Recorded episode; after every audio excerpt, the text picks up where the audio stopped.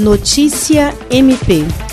A Procuradora-Geral de Justiça do Ministério Público do Estado do Acre participou de um webinário promovido pela Coordenadoria Estadual da Infância e Juventude e Escola do Poder Judiciário do Tribunal de Justiça do Estado do Acre, em celebração aos 30 anos do Estatuto da Criança e do Adolescente. O evento foi realizado por videoconferência na plataforma Cisco WebWex, pelo MPAC. Também esteve presente a coordenadora do Centro de Apoio Operacional de Defesa da Criança e do Adolescente e Execução de Medida Socioeducativa, promotora de Justiça Vanessa Muniz. O congresso virtual também teve a participação especial de colaboradores da Rede de Proteção Infantil do Acre, servidores do TJAC e convidados. Entre eles, destaca-se Sidney Vasconcelos, oficial da educação do Unicef, o desembargador José Datoé, do Tribunal de Justiça do Rio Grande do Sul, e o Procurador de Justiça do Rio de Janeiro, Sávio Bittencourt, além da advogada carioca Glória Heloísa.